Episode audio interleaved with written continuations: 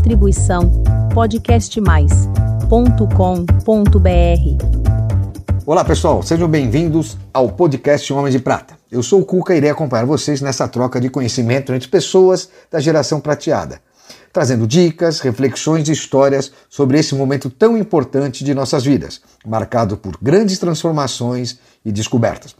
Acompanhe agora mais um episódio do nosso programa. E não se esqueçam de seguir a gente no nosso canal do YouTube e nas redes sociais, Instagram, LinkedIn e Facebook. Homens de Prata, uma geração de valor.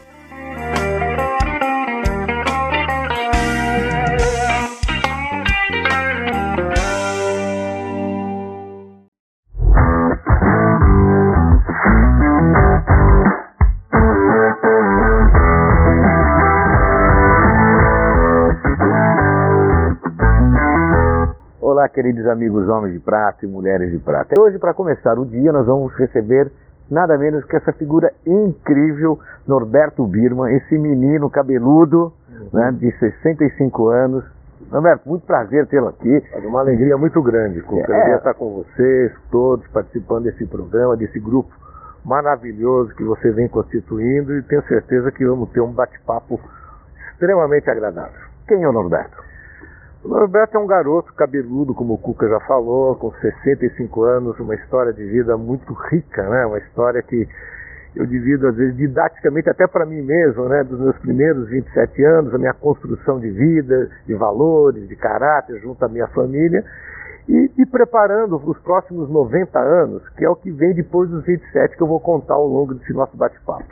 Falando, já que você está falando de longevidade, que é um dos temas que a gente quando nos conhecemos, falamos bastante. O Norberto, ele veio da área de saúde, de uma grande companhia de seguro de saúde. Uhum. Então ele tem todo esse período de transformação na sua bagagem, hoje ele não está mais lá. Eu queria que você falasse um pouquinho como é que foi essa sua experiência, até vice-presidente da, da AMIL, vamos Exato. falar aqui, como é que foi esse período pensando na longevidade? É, é, muito interessante, né? E todos nós sabemos como a vida ela se constrói em, em fases, né? E faseando, eu entrei na Mil em 1987. E tudo estava acontecendo na minha vida, por isso que eu falei que está nessa fase dos 27 anos, né? Eu entrando, conhecendo a história de uma empresa que tinha chegado em São Paulo. E paralelamente eu estava também uh, rumo ao meu casamento, né? Que é outra grande fato que eu vou compartilhar com vocês. Casado com? Com a, com a Fátima, e eu vou contar um pouco das Marias que fazem parte da minha vida, okay. né? com a Maria de Fátima, né?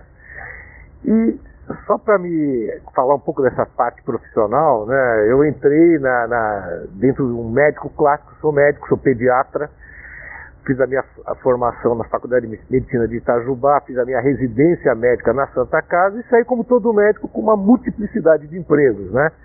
Uma família de classe média que você tinha que sobreviver, perdi meu pai com 15 anos, então eu tinha que me sustentar, né? A despeito de todo o apoio maravilhoso que os meus irmãos me davam e minha mãe, né? Uma das Marias, né? Uma das Marias. E aí, o que que aconteceu? Eu acabei peregrinando pelo mundo da administração da saúde, que é um mundo distinto.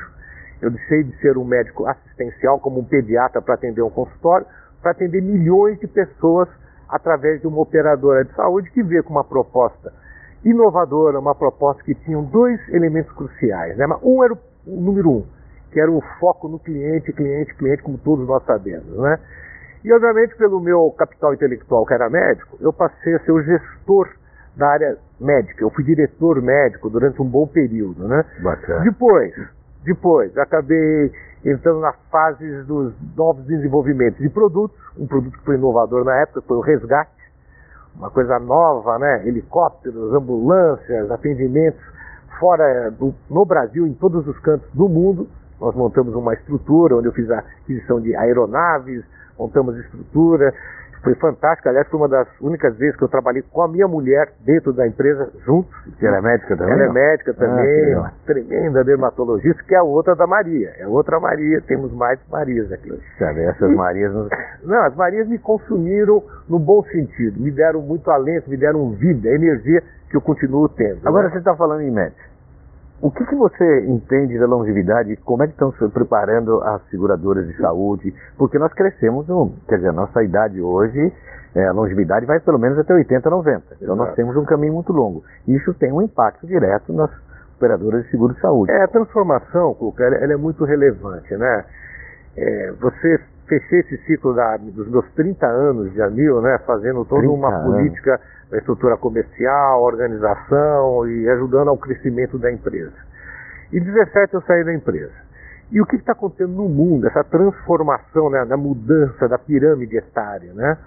Nós, a partir de 2030, nós vamos ter mais pessoas com 50 anos do que os anteriores. Então nós temos uma mudança Nós já importante. 54 milhões e 800 mil pessoas hoje. Exato. E o que, que acontece a partir daí? A mudança é que você deixa de ter as doenças infecto-contagiosas, a Covid está fora da curva, para ter doenças crônicas, né?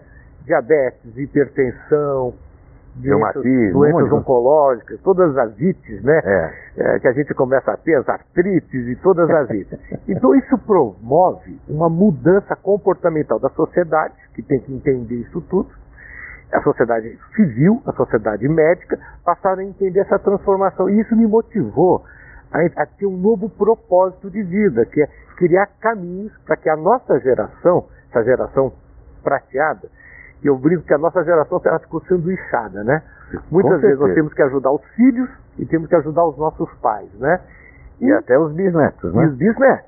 E, e ao mesmo tempo, nós queremos viver, nós queremos passear, nós queremos curtir, nós queremos viajar. Então surge aí uma nova sociedade, um novo grupo de 50 a mais, que na Europa, nos Estados Unidos já é representativo e que aqui no Brasil também. E isso fez com que eu, junto com o Francisco Santos e a Valesca, e o Milton Longobardo, criássemos uma, uma ideia de uma estrutura, um evento que congregasse todas essas possibilidades de cobertura ao, a esse Mas, jovem. mas na prática, o que Sim. está sendo feito assim? Na prática são várias coisas. Porque que é, custa muito caro, né? Hoje, a assistência médica para Não, pessoas o- acima de nós 50 temos um desafio muito grande e não é agudo isso, isso é crônico, tal qual a, eu falei das doenças. Que é como lidar com, com, com esse com essa ah, grupo que tem um maior consumo de, de- de insumos médicos, né? Eu acho que a provocação Não aí só insumo médico, consome tudo mais que os outros. consome tudo, mas principalmente a área médica e a medicina. A medicina é uma coisa que eu- é importante eu falar aqui para você, Conká. A vida não tem preço, mas tem custo. Bastante. E como se administrar? Esse é um duelo, é um duelo muito difícil. Algumas operadoras de saúde estão se especializando nesse segmento. E, e a coisa principal, como se organizar para isso tudo? A palavra-chave chama-se prevenção. Quando você Concordo. vê o Cuca aqui, um garoto assim, um garotão, com estilo, esse cabelo bonito aí, rebelde, tudo, um cara jovem, é porque isso ao longo da vida dele, com vários acontecimentos que geraram, ele foi se preparando, de uma forma intuitiva ou não. E eu acho que esse é o segredo. Eu- e tem uma coisa, já pegando uma carona que você está falando, eu acho que a gente tem que obedecer nossos limites e se preparar financeiramente, buscar uma qualidade de vida através de alimentação e exercícios, ter um conhecimento do que você pode fazer e não pode, e seus hobbies também têm que ser limitados ao que você consegue fazer. Não, não adianta você querer jogar 80 partidas de tênis num dia que você não consegue nem jogar um set. Sem dúvida. Tem limitando.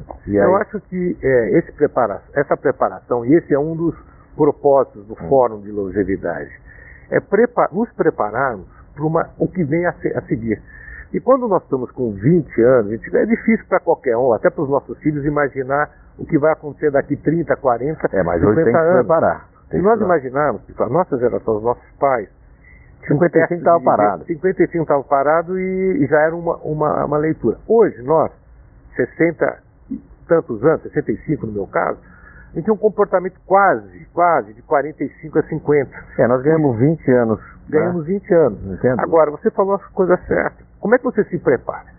Você tem que ter dois elementos cruciais aí. Primeiro, o capital financeiro para poder manter com uma Mas para você ter razoável papel, você tem que pensar antes lá. Você tem que começar lá atrás. Uma coisa importante, e você, eu sei que esse é um dos objetivos desse encontro maravilhoso, é o capital social. Você tem que ter pessoas ao seu redor que você goste, que você relacione, seja a sua família, que eu acho que é um núcleo de, de toda uma base de sociedade, seja os seus amigos. Eu falei pro Cuca, eu gosto de jogar tênis, então eu tenho meu grupo de tênis, eu gosto de jogos de futebol, eu vou lá com a minha turma. Então, você vai criando núcleos que te deem um conforto, conforto psicológico para seguir na tua vida. Bom, ele falando de esporte, né? Eu não poderia deixar hoje, nós estamos gravando no dia seguinte, que o time dele, não preciso falar, perdeu para um gigante do futebol brasileiro que é o Água Santa. Você não precisa nem falar qual é o seu time. Ele está meio tristinho. Mas acredito que no próximo jogo vocês ganham com facilidade. E fala um pouquinho a sua paixão pelo esporte. Mas antes é o seguinte, você falou dessa profissão, mas você trabalhou no Play Center, é isso? É, eu Como é que tive- um médico pediatra trabalhar no Play Center? É, eu tive nessa fase de muito bacana da minha vida, né, que eu tinha que compor renda, faria de capital financeiro, né? E como eu perdi meu pai muito cedo, aos 15 anos meu pai foi embora, todos nós, os cinco filhos, né, tínhamos que nos virar, tínhamos que ganhar dinheiro, tínhamos que nos sustentar, né? E a faculdade que eu fiz, eu fiz com a ajuda de uma minha tia, da minha madrinha, tia Sila, dos meus irmãos que me financiavam. É, E medicina não é barato, né? A partir do segundo, terceiro ano, eu ganhei, tive o crédito educativo chamado hoje é o FIES e tinha que me sustentar. E eu fui trabalhar de médico no Play Center. Na época da residência, passei dois anos, todos os finais de semana, trabalhando lá. Era um trabalho, como todo trabalho médico, e era muito curioso, né? Porque as pessoas, quem não viveu o Play Center, as novas gerações não conhecem, era a nossa Disneylândia. As pessoas vinham para cá para curtir, para se divertir, para viver esse mundo, né? E vinham muitas excursões.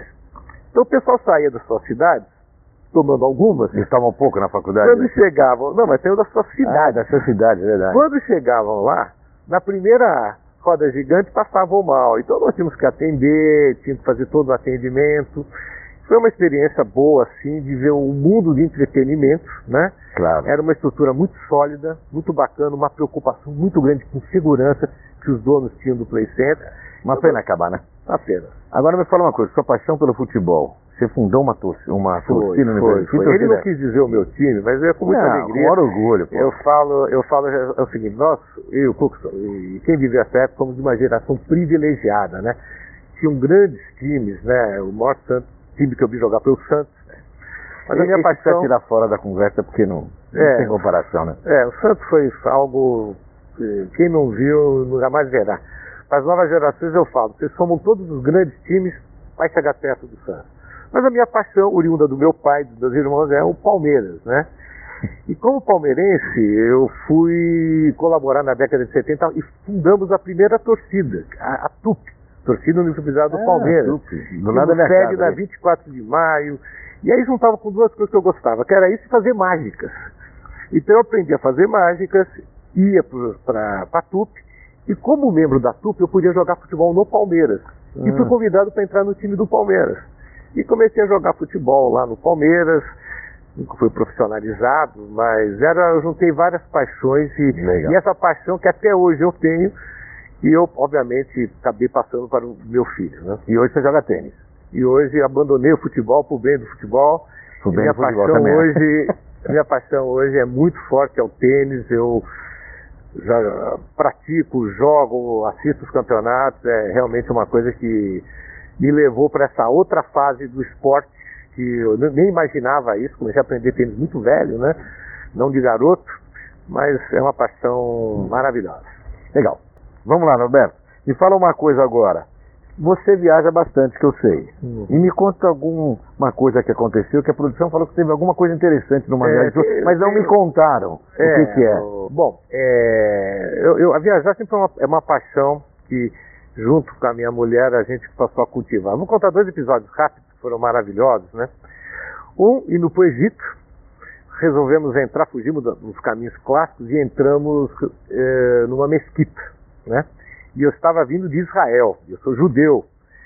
E entrei numa mesquita, daí estava por lá, de repente chegaram e me cercaram, falou, o pessoal falando em inglês, falou, o que você está fazendo aqui? Eu falei, eu estou conhecendo o local. Aqui não é um local de conhecimento, aqui é um local de oração.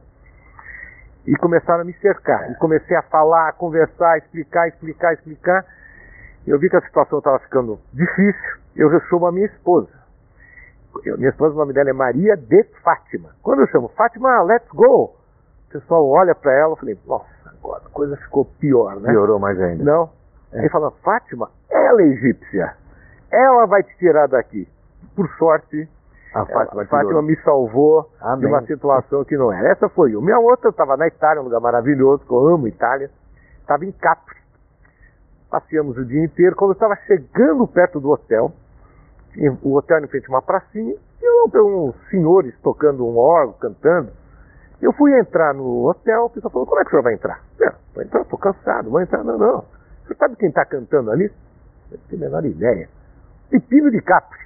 Ô, louco. Que ano foi isso aí? isso foi em 16, eu acho. 2016 ou 17. Ele é vivo ainda? Não sei. Eu acho que é.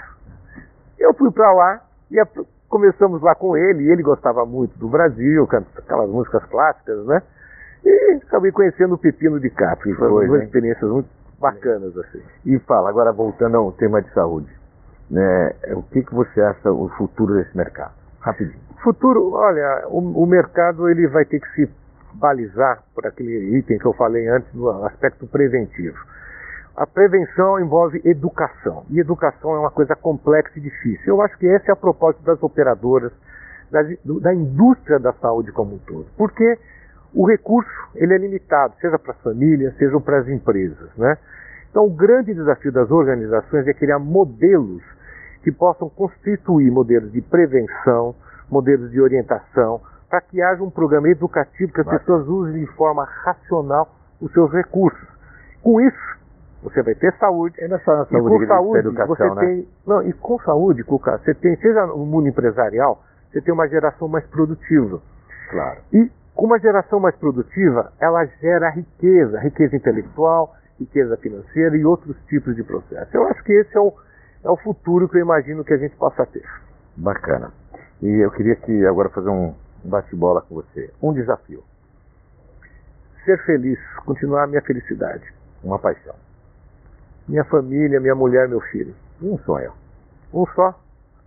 Pode ser quantos você quiser, mas me dê um.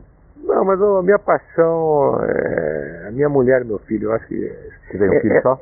Eu tenho um filho só, eles alimentam a minha vida. Que delícia. Um medo. Medo. É o medo do, do desconhecimento, da dor. Esse é o meu medo. E um arrependimento? É, eu acho que o arrependimento, eu, eu, vou falar e não é, não é ficção, não. É, eu acho que eu vivi todas as maravilhas da história da vida e, e o, o, arrependimento me trouxe aprendizado. Talvez eu teria números, mas me geraram mais crescimento como homem e como profissional. E um defeito? Defeito. Não vai falar que você é palmeirense. Não, esse é um privilégio. o... Um defeito, cara, eu tenho muitos, cara. Mas isso aí eu deixo pra minha mulher um dia falar pra vocês, pô. Tá bom. Agora manda uma mensagem pra gente encerrar no Homem. Olha, pra encerrar, eu falei no início das Marias, né? Então eu tenho que agradecer a Maria, que foi minha mãe, minha mulher Maria de Fátima, a minha nora, que é Maria Cláudia, e minha sobrinha neta Maria. E eu quero agradecer, eu acho que todos nós temos histórias que podemos contribuir a levar ao, ao aperfeiçoamento de a cada dia. Eu acho que o aprendizado, e esse eu não falei, eu acho que Fica ele só fortalece aquilo que nós podemos fazer. E a gente tem que viver sempre em busca desse aprendizado, em qualquer instância que seja. E isso é uma das coisas que me alimenta e que me faz muito feliz. Então eu quero parabenizá-los, um evento, um bate-papo gostoso muito e tomara aí que possamos ter muitos e muitos encontros, levando essa geração prateada a um Sim. patamar muito legal. Seja muito bem-vindo nos Homens de Prata. Ó, muito obrigado, mais uma vez, obrigado pelo convite, sucesso e muita energia para conduzir os nossos próximos, como eu havia falado, os próximos 90 anos. Um beijo a todos. Vamos chegar fácil. Valeu, meu irmão. Obrigado. Tudo de bom. É isso aí, gente. Chegamos mais ao final de mais um episódio dos Homens de Prata. Um abraço a todos. Homens de Prata, uma geração de valor.